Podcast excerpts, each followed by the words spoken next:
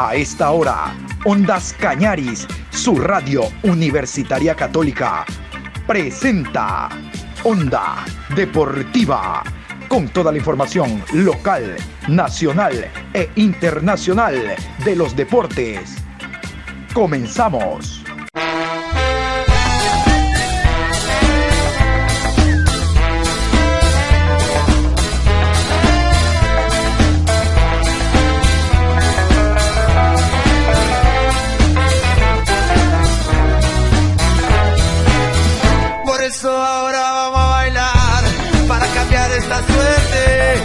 Sabemos gambetear para ausentar la muerte. Vamos a bailar para cambiar esta suerte. Si sabemos gambetear para ausentar la muerte. Buenos días Patricio, ¿cómo estás? Saludos cordiales. Hoy miércoles 24 de marzo, programa 699 a lo largo del día de Onda Deportiva. Abundante información como siempre. Hoy vamos a hacer más adelante, me confirman, vamos a tener un contacto con la ciudad de Guayaquil, con el periodista Josué Lapierre, para hablar de lo que significa el campeonato hasta el momento. Se han jugado cinco fechas y hay mucho que hablar en relación a cómo se ha desarrollado el torneo. Pero antes quiero contarles el día de ayer se llevó a cabo el Congreso Ordinario de Confederación Suramericana de Fútbol. Todos muy juiciositos estuvieron los 10 representantes de Confederación Suramericana de cada uno de los países para esta reunión, donde entre otras cosas se confirmó al presidente de la Federación Colombiana de apellido Yosurún como representante de Confederación Suramericana ante FIFA, se ratificaron los dineros, los premios que está pagando Confederación, ahora incrementados en un 200% a nivel de Copa Suramericana, Copa Libertadores. Plausible que se mantenga a pesar de la pandemia los cronogramas y calendarios de Libertadores y Suramericana. Y lo otro prácticamente se veía venir eh, la aprobación del presupuesto económico para el año 2021, del manejo económico que viene haciendo Confederación Suramericana. Toditos levantaron la mano, pero ninguno dijo, esta boca es mía. Claro, pues porque Domínguez los tiene al día, entre comillas. Entonces los directivos todos levantaron la mano y dijeron, sí, presidente, aprobado. El presupuesto económico fue aprobado por unanimidad y usted esperaba otra cosa. La verdad que yo no. Mejor pasemos a otro tema. Muy bien, estamos en la para del campeonato nacional llamado Liga Pro. Y a propósito de la para, es momento como para empezar a analizar eh, cómo va el desarrollo de estas primeras cinco fechas en todos los sentidos. Y es por eso que hemos hecho contacto con la ciudad de Guayaquil. Agradecemos la presencia de Josué Lapierre, periodista deportivo, para conversar algunos tópicos esta mañana en torno precisamente a estas primeras cinco fechas. Josué, ¿cómo le va? Buen día, gracias por estar aquí. ¿Cómo le va, mi estimado John? Muy buenos días. Un saludo a todos los oyentes de Radio Ondas Cañares. Y bueno, así como usted dice, ya llegó la paralización por la fecha FIFA que jugará la, nuestra selección ecuatoriana y es momento de sacar pequeñas análisis, conclusiones con respecto a las cinco primeras fechas. Sí, señor. Y, yo quiero comenzar con la primera. La primera quiero ponerla en la mesa, más allá después de eh, analizar eh, los equipos que van en la parte alta. Barcelona Liga no pierden, los equipos que están en la parte baja, los clubes que han dado mejor sensación de fútbol y aquellos que no, porque siempre existe eso en los campeonatos. Pero quiero comenzar, Josué, con el no lo esperaba, que en el primer partido, primera fecha de la Liga Pro, existe un equipo como Olmedo que no tenía las credenciales adecuadas por aquello del fair play financiero y que no se juegue ese partido ante Universidad Católica, realmente que nos sorprendió a todos porque pensábamos que tanto la Liga Pro como el club, en este caso el club con mayor responsabilidad porque son sus activos, se haya preocupado de tener al día todos sus documentos. También en el tema económico es uno de ellos. Y de la Liga Pro no exigir que antes de participar estén inscritos debidamente los jugadores. No sé qué criterio le merece usted, porque reitero, esto fue eh, tema también a nivel internacional. En Perú y Colombia, eh, países muy cercanos, se asombraban los colegas de que cómo era posible de que un equipo dentro de la Liga Pro, ya para actuar ese mismo día, se conozca que sus jugadores no estaban debidamente habilitados. Yo soy. Sí, así es. Tal como usted dice, una lamentable situación la que está viviendo el Olmedo, con lo que representa el Olmedo a nivel nacional. Un equipo histórico por años de fundación, títulos y demás. De verdad, muy penoso cómo se vivió específicamente en la primera fecha, ¿no? Con respecto a las credenciales, eh, la Liga Pro manifestaba que quería o buscaba la manera de ayudar al Olmedo, pero ahí es donde uno se pregunta, está bien, querer ayudar a todos los clubes de alguna otra manera. Sabemos que el año pasado la, la Liga Pro quedó entre las 10 mejores ligas a nivel mundial, ya por la competitividad y demás, pero estas son las pequeñas cosas, ¿no? A nivel administrativo, económico, que poco a poco uno dice, puta, ¿no? Eh, uno puede decir, Ecuador está para muchas más grandes cosas.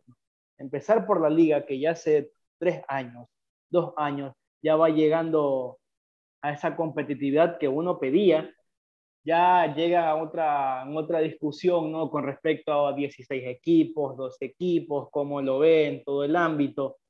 Pero a nivel de Olmedo, la verdad que, pero no sé si ha sido sorpresa, porque uno ya viendo lo que es el fair play financiero, si le iba a dar la economía para cuestión de sueldos y demás.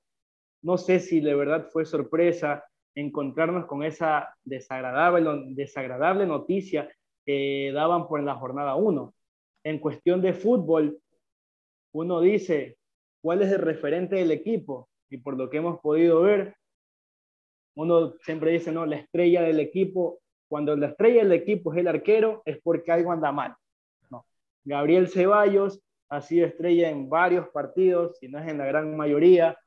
A nivel futbolístico, de verdad, queda debiendo mucho, muchísimo, pero en cierta parte se puede entender ¿no? que todos esos problemas administrativos, dirigenciales, termina afectando en la parte futbolística.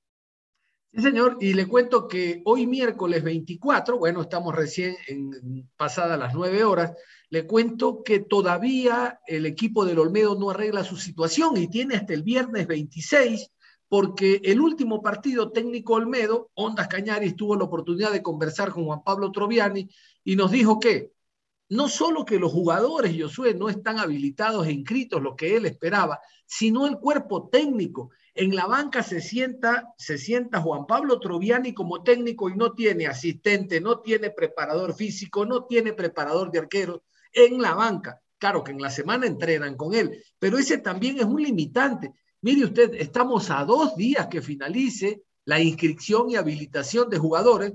Casualmente, recién, ya usted sabe, se acaban de habilitar a Sosa y a Hoyos como ecuatoriano, pero en este caso todavía no hay esa opción. Esperemos, entiendo que hasta el viernes se dé la posibilidad de inscribirlos a todos, ¿no?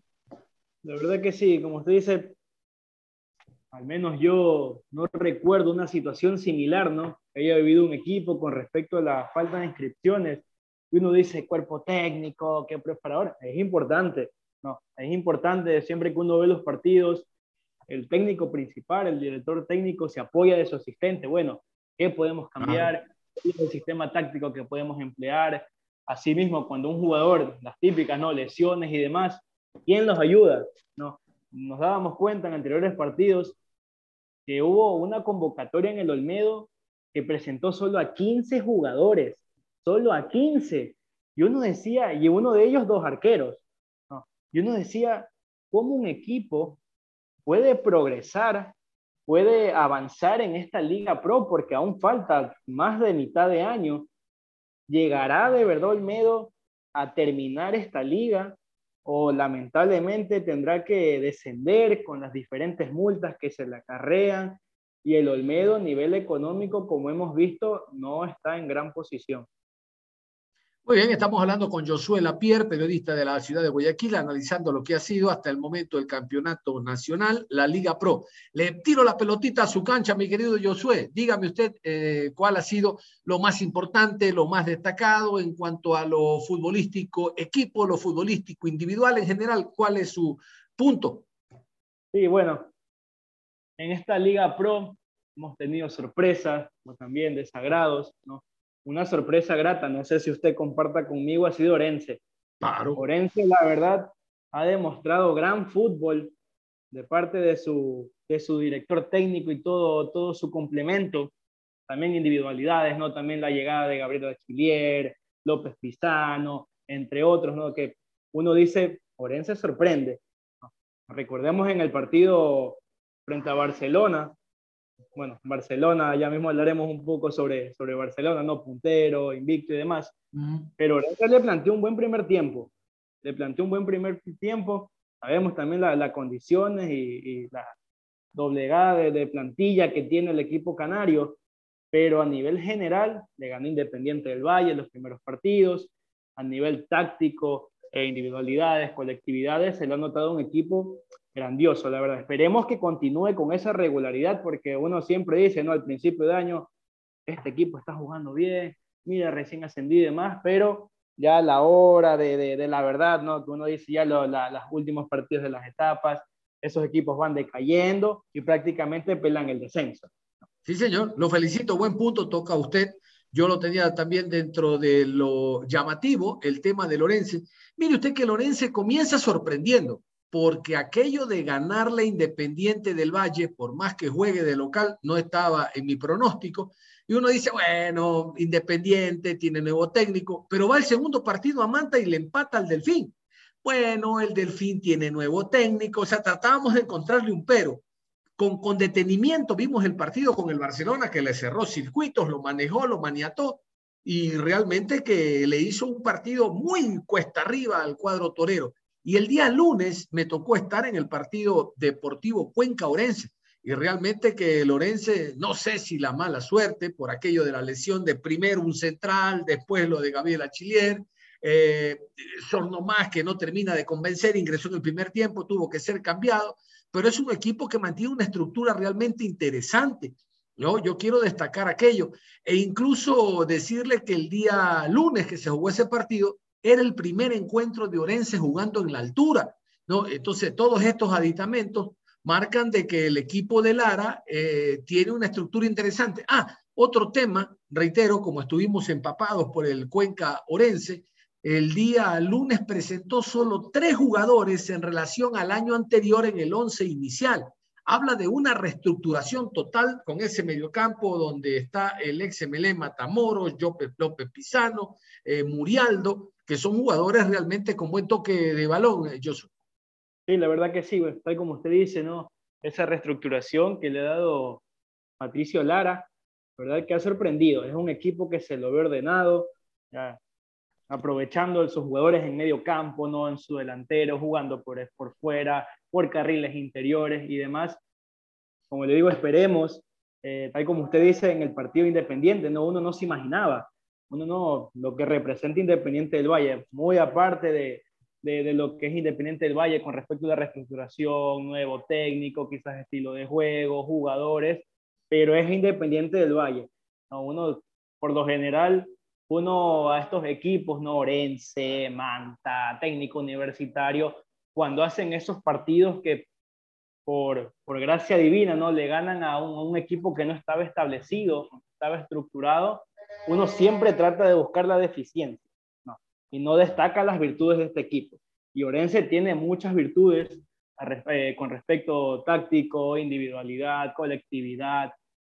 Esperemos que, que, Orense se mantenga así, ¿no? Y poder retener este equipo de, la costa para el próximo para el próximo año, ¿no? Y no tener esté peleando descenso como el año pasado, no decía, bueno, Orense quizás un equipo que va a descender, pero ha sorprendido gratamente. Quisiera tocarle otro punto, no sé cómo usted lo vea, con respecto al, al 9 de octubre, un equipo que ha sorprendido también, recordemos el partido contra el Liga de Quito, que bueno, desgraciadamente, ¿no? En el tercer gol de Liga, por mala fortuna del equipo de 9 de octubre, pero a nivel eh, colectivo, táctico, el técnico lo ha establecido muy bien. Recordemos también el, el partido que le, que le ganó a Muchurruna, ahí en el Estadio Modelo, el gran partido y sorpresivo que le hizo el fin de semana al Club Sport Emelec, que uno dice, no, 9 de octubre será, podrá tener esa, tener esa regularidad, ¿no? Con los distintos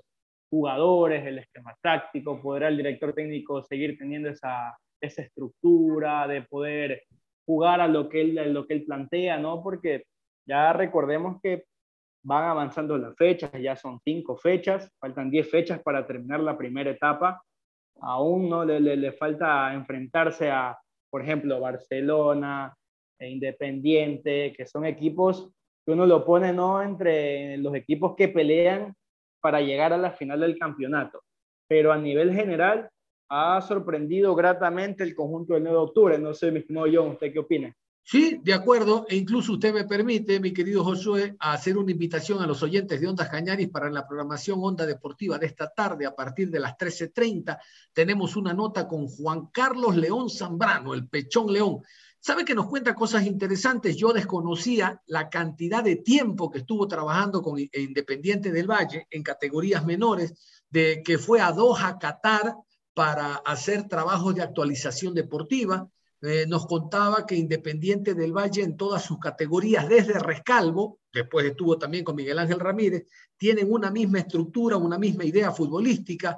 Desconocía que había quedado campeón de la Copa Libertadores sub-18 con Independiente del Valle. Desconocía que muchos de los jugadores que pasaron al primer equipo y que de hecho están actuando a nivel internacional pasaron por las manos de, el Pechón León, desconocía que en partidos amistosos enfrentándose Rescalvo con el equipo titular y la Sub-20 de Independiente del Valle, en dos o tres ocasiones le ganó el Pechón León. O sea, para él no era nuevo este enfrentamiento de domingo ante el técnico Rescalvo. Porque, a ver, un técnico nacional dice, bueno, me voy a enfrentar a un técnico europeo con una mentalidad diferente y por ahí empieza uno como a sentirse eh, menoscabado y tal. No, no, el hombre ya lo había tratado a Rescalvo, de hecho nos dijo, nos dijo que es su amigo, es su amigo Rescalvo, y, y, esta idea futbolística que vimos el domingo, que la ha puesto de manifiesto en otros partidos, de esperar Dice, yo lo estudié al MLE y sé que MLE ataca mucho en los primeros 10, 15 minutos, se desgasta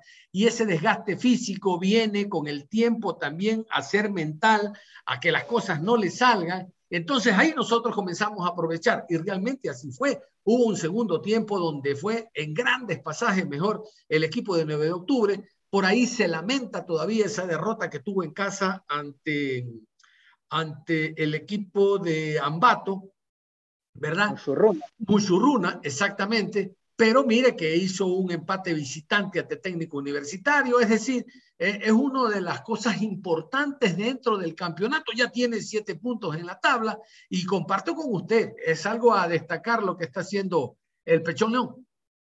Sí, claro que sí, tal como usted dice, bueno, también esa ligadura que tiene ahí con Ismael Rescalvo, conocer más o menos cuál es su estilo de juego, aunque sabemos que Emelec triplica la plantilla, ¿no? Con nivel de nombres, pero ahí es donde entramos en el tema Club Sport Emelec.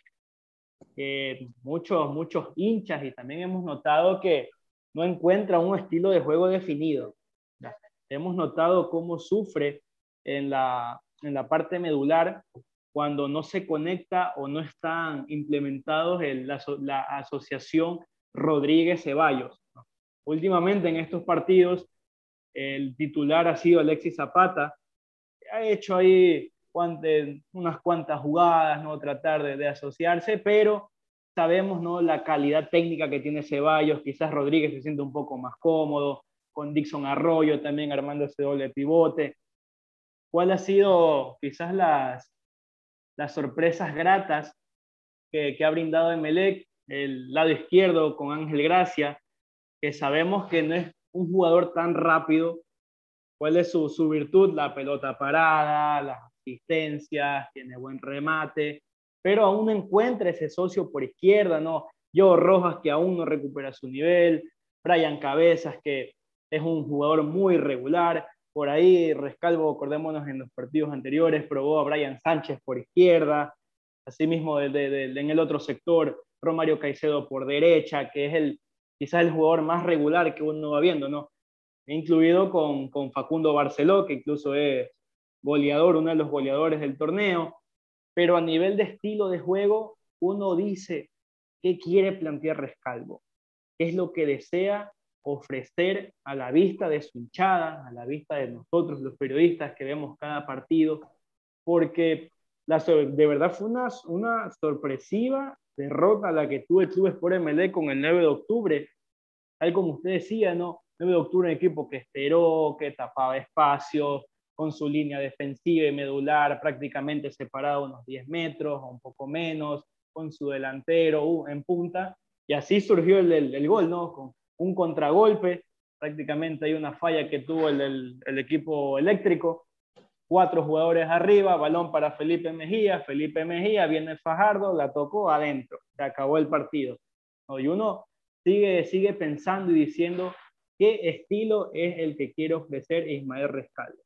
Claro, sorpresiva porque es un equipo recién ascendido, tiene más horas de vuelo, más experiencia eh, individual y colectivamente sus jugadores, por eso lo llamativo del resultado, de la derrota, pero realmente que hasta antes de ese partido los 10 puntos que tenía el MLE eran un espejismo, no jugaba bien, los resultados le salían, pero yo quiero que usted caiga en cuenta algo que uno lo nota, ¿no? Hasta la cuarta fecha la defensa central era Leguizamón Vega.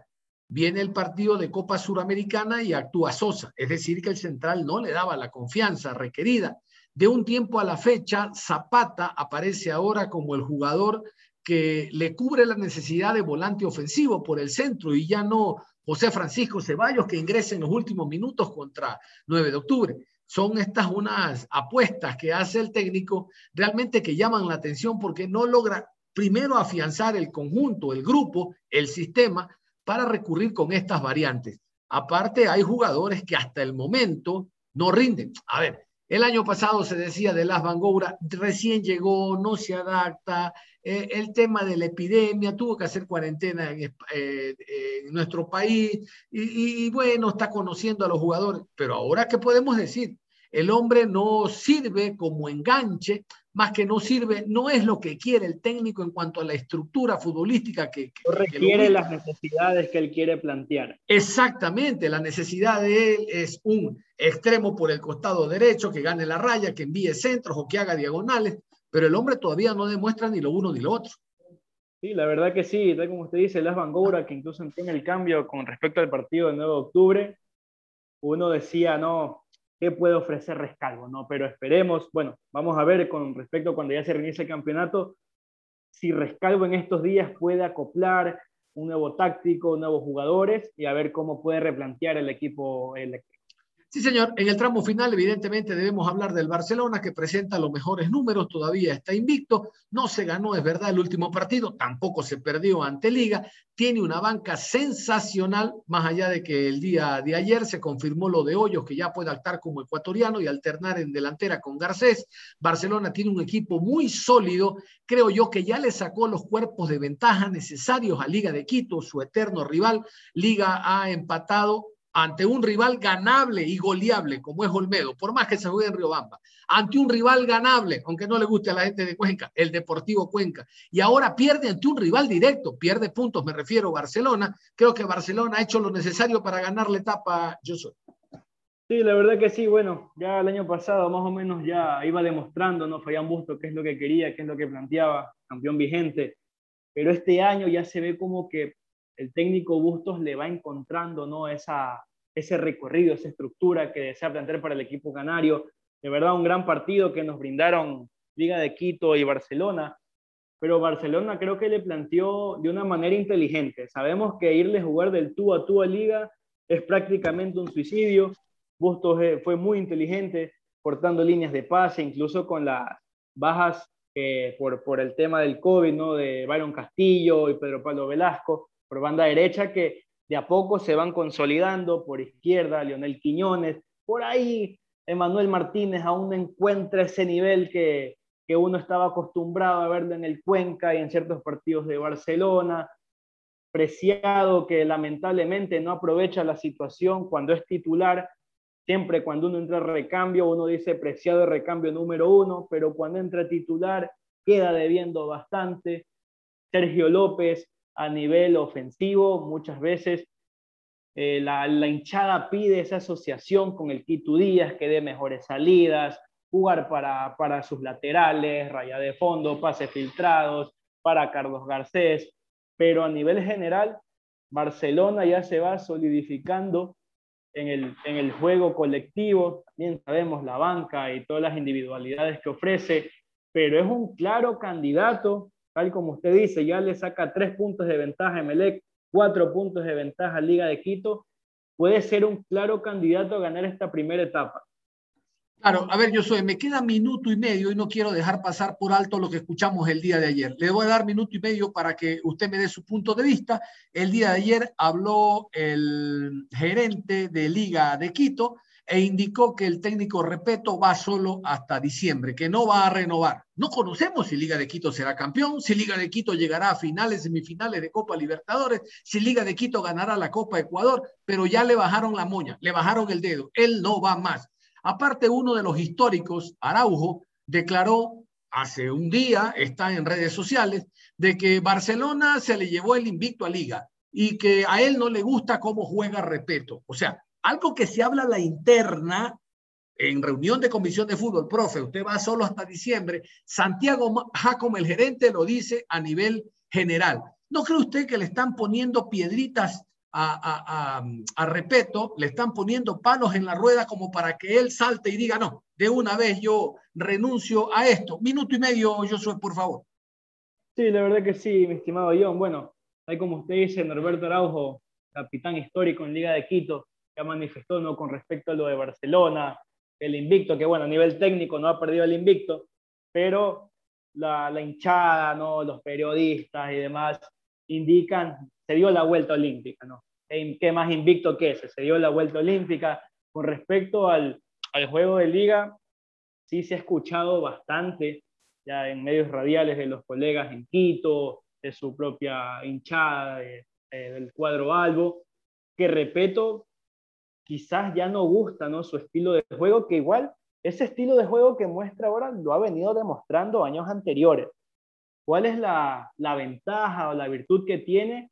que ha obtenido llegar a finales, campeonatos, pero con respecto, bueno, ya no se, no se va viendo quizás los resultados que, que, los hinchas esperan y uno dice, bueno, ya repito, ya no da, ya cumplió su ciclo, ya como usted dice, quizás en la comisión de fútbol interno, ya al exponer esa noticia, que igual es algo delicado, ¿no? Con respecto a ya que no, no se lo va a renovar al técnico, pues repito, pero Esperemos, bueno, vamos a esperar, mejor dicho, con el paso del tiempo, a ver si Repeto ya de una u otra manera dice, bueno, hasta acá llego, renuncio, ya igual a nivel personal se ha de sentir un poco mal, decir, bueno, ya no van a contar conmigo, cada vez me ponen más trabas, pero bueno, eh, esperemos que, que Liga, por, por, por, lo que representa Liga, pueda mejorar en su juego, porque a, priori, a nivel individual, es lo que demuestra, ¿no? Martínez Borja, Pedro Palo Perlaza, Piovi, Villarruel, entre otros. Muy bien, hemos hablado con Josué Lapierre, periodista de la ciudad de Guayaquil, analizando a propósito de la para del campeonato cómo va hasta el momento la Liga Pro. Mi querido Josué, lo quiero comprometer públicamente la próxima semana, después del choque Ecuador-Bolivia, para tener otro diálogo, porque realmente ha salido bastante productivo en torno a la selección nacional y a lo que quiere Gustavo Alfaro. ¿Le parece? Claro que sí, mi estimado John, completamente aceptada su invitación. Bueno, de verdad, muchísimas gracias por la apertura que me da aquí en su programa un saludo a todos los oyentes de Radio Ondas Cañares y bueno, hasta la próxima. Muchas gracias. No hay tiempo para más. Cerramos la información deportiva a esta hora. Los invitamos a que continúen en sintonía de Ondas Cañares. Ustedes y nosotros nos reencontramos en cualquier momento.